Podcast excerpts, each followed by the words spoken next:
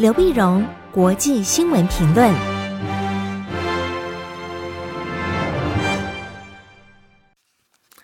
各位听众朋友，大家好，我是台北东吴大学政治系教授刘碧荣，今天为您回顾上礼拜重要的国际新闻呢。第一个，我们当然先看美国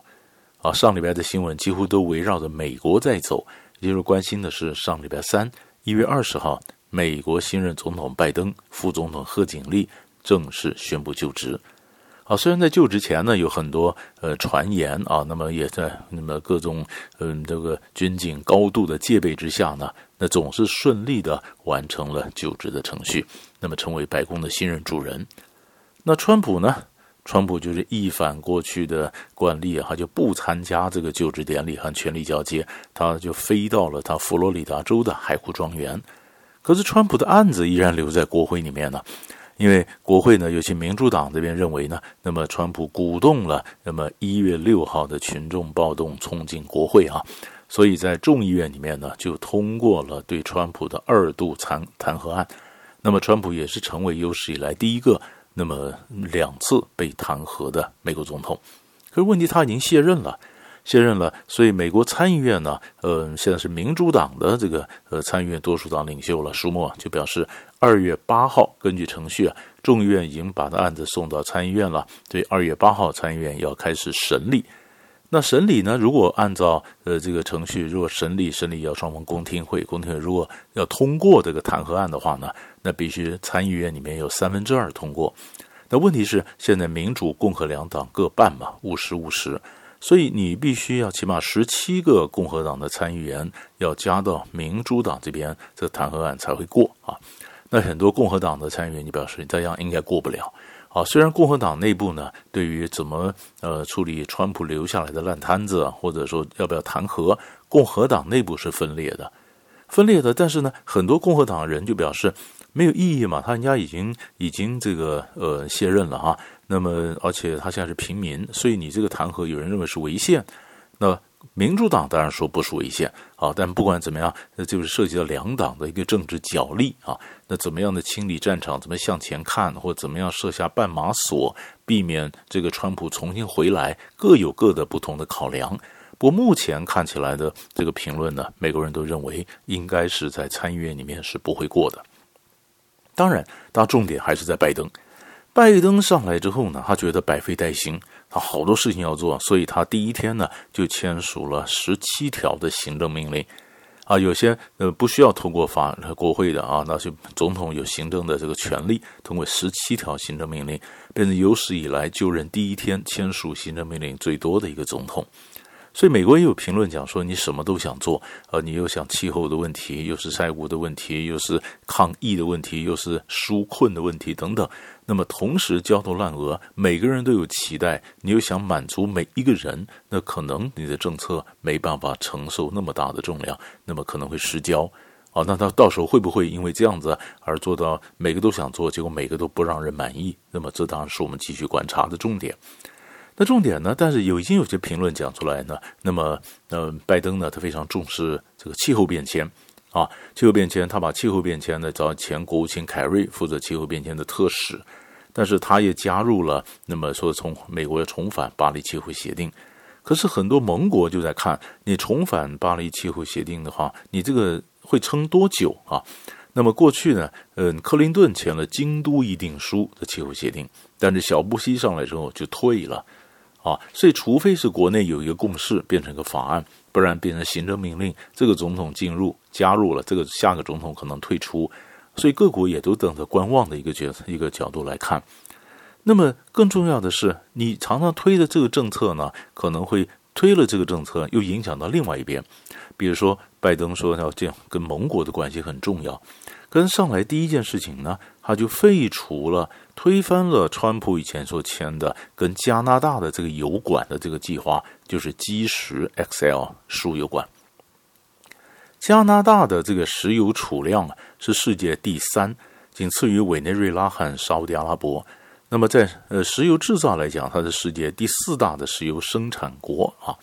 那么这基石 XL 油管呢？呃，那么那么拜登就把它废掉，原因就是说，因为它是环保的问题，因为你从砂岩呢，从这个沙油砂里面去成油啊，这是这是影响到非常大的一个环保，而且偷油的过程里面有太多的这个温室气体的排放啊，那所以他要把它禁掉。那加拿大的意思就是说，我们已经做了很多减少这温室气体排放的努力啊，你完全无视于我们这方的努力，而且更重要的是，目前呢，根据计划，这个油管呢，那么建造了十二年。它每天输送八十三万桶的石油，从加拿大亚伯大省到美国的内布拉斯加，最后一直到墨西哥湾区啊。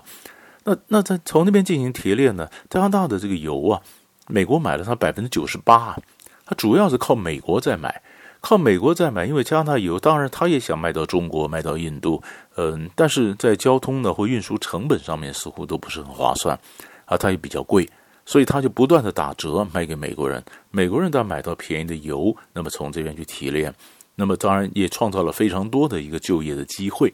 那结果你现在一下子停掉以后呢，加拿大人跳起来了，那么就影响到加拿大的经济。所以加拿大的这个总理呢，杜鲁道呢，就是在礼拜五的时候就说希望美国能够改变主意啊。所以环保的问题和这个呃邻国的关系马上就呈现了第一个紧张。好，这是我们看到的拜登的第一点。第二点呢，我们看到拜登呢，在礼拜一的时候，一月二十五号的时候呢，他提出，他说因为贸易的问题呢，他要提出 Buy American，购买美国，购买美国货，买美国货什么意思呢？所以联邦采购啊，你各种联邦采购，你要增加美国货在那么里面的一个百比重啊，百分比。那这样一来的话呢，美国的盟友也跳起来抱怨，这是拜登一上来的保护主义就出来了。你摆美国，你说美国的美国的经济很重要，那你这是不是明摆的就不是，嗯、就违反了自由贸易的一个精神呢？啊，那另一方面呢，也有人开始也检讨说，那中国大陆跟呃美国，那么在去年呢签了第一阶段的贸易协定，那么一年来，那到底现在中国做了多少呢？那么有一些评论就指出来说，其实中国到现在为止呢，他只做到他当年承诺的五分之三不到。啊，那中国大陆本来是承诺买两百个 billion 嘛，两千亿美元的美国货，就到现在为止一年下来呢，那么假如一千亿的话，你买的根本不够啊，大概只到了达标五分之三，大概百分之五十八。那五十八，所以也有评论讲说，嗯、这个是变成呃拜登跟中国交往的一个那个第一个头疼的问题。你这个贸易问题，你若想把川普过去的贸易战，你都完全取消。那完全取消，那明摆着呢，现在就碰到这个问题。那中国的贸易的怎么办呢？啊，那么前贸易代表署呢，呃，贸易美国贸易代表莱特海泽就是说，那在现在疫情的时候，你说中国没有达标，好像美国跟中国签的这个协定没效，不是啊？中国中国也做了很多，比如说，那么保护知识产权啊，没有强迫科技转移啊，也开放一些金融业让美国进入啊，所以我们的贸易谈判是有结果的啊。好，那就看新的当家是怎么来看。那新的当家的财政问题呢？一月二十二号礼拜五的时候呢，参议院预算委员会以二十六比零通过了叶伦的财政部长的任命。二十五号的时候呢，全院会议它应该来讲也会高票通过。那叶伦如果正式通过呢，那叶伦将会是美国第一位女性的财政部长。那么，二零一四年的时候，她也曾经是第一位女性的联准会主席，她的地位都非常的高，所以大家就看了叶伦他的整个政策是什么样。他基本上政策呢，其实符合拜登的中间偏左，中间偏左，中间偏左呢，他觉得加税有必要啊，加税有必要，但是不是现在？现在当务之急呢是要纾困啊，他要发大笔的钱。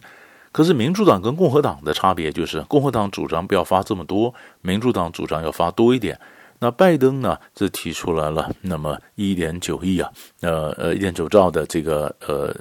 这钱呢，那么到底会不会，到底会不会呃有那么多啊？那么嗯，叶伦能不能做到一点九兆？那是不是他通过这一点五兆的这个呃纾困呢？这大家在看叶伦他的基本政策怎么走。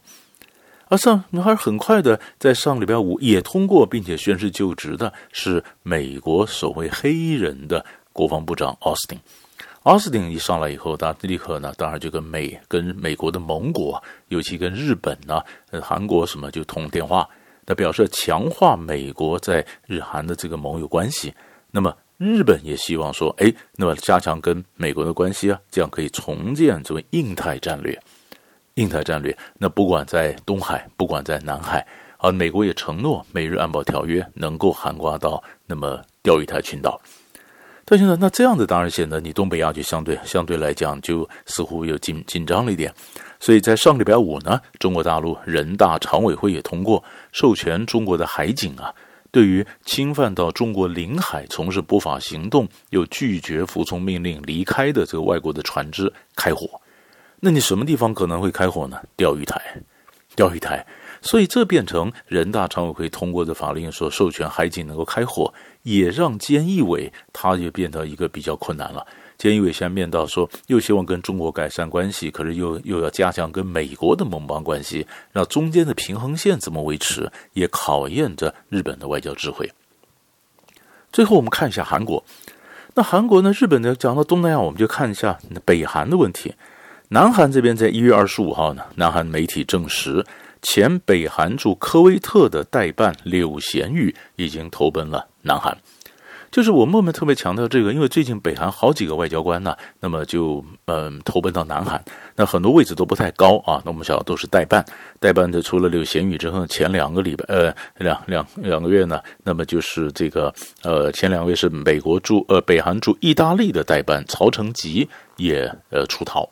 为什么都是代办呢？因为很多大使都被都被赶走了。那为什么大使被赶走呢？因为在那么二零一七年九月，北韩第六次核爆之后呢，国际对北韩进行制裁，那很多国家就缩减北韩外交大代表的人数，把把大使驱逐。所以后来就是代办纷纷的扶正临时处理的管务。那你想到代办的压力也大，那么呃国际上呢，北韩队的外交官都有个任务，你要创汇，因为北韩被经济制裁嘛，你要去找钱。可是创汇越来越难做，而且国内能够给外管的这个外交官的生活经费越来越少，所以很多外交官呢就没办法做，达不能达标，那只有纷纷就回国了。那回国的话呢，这不想回国的，就趁这样一天这个大使不在一种混乱的时候呢，就出逃脱北。这就为什么最近北韩好几个那么代办级的外交官那么脱北的一个主要的原因。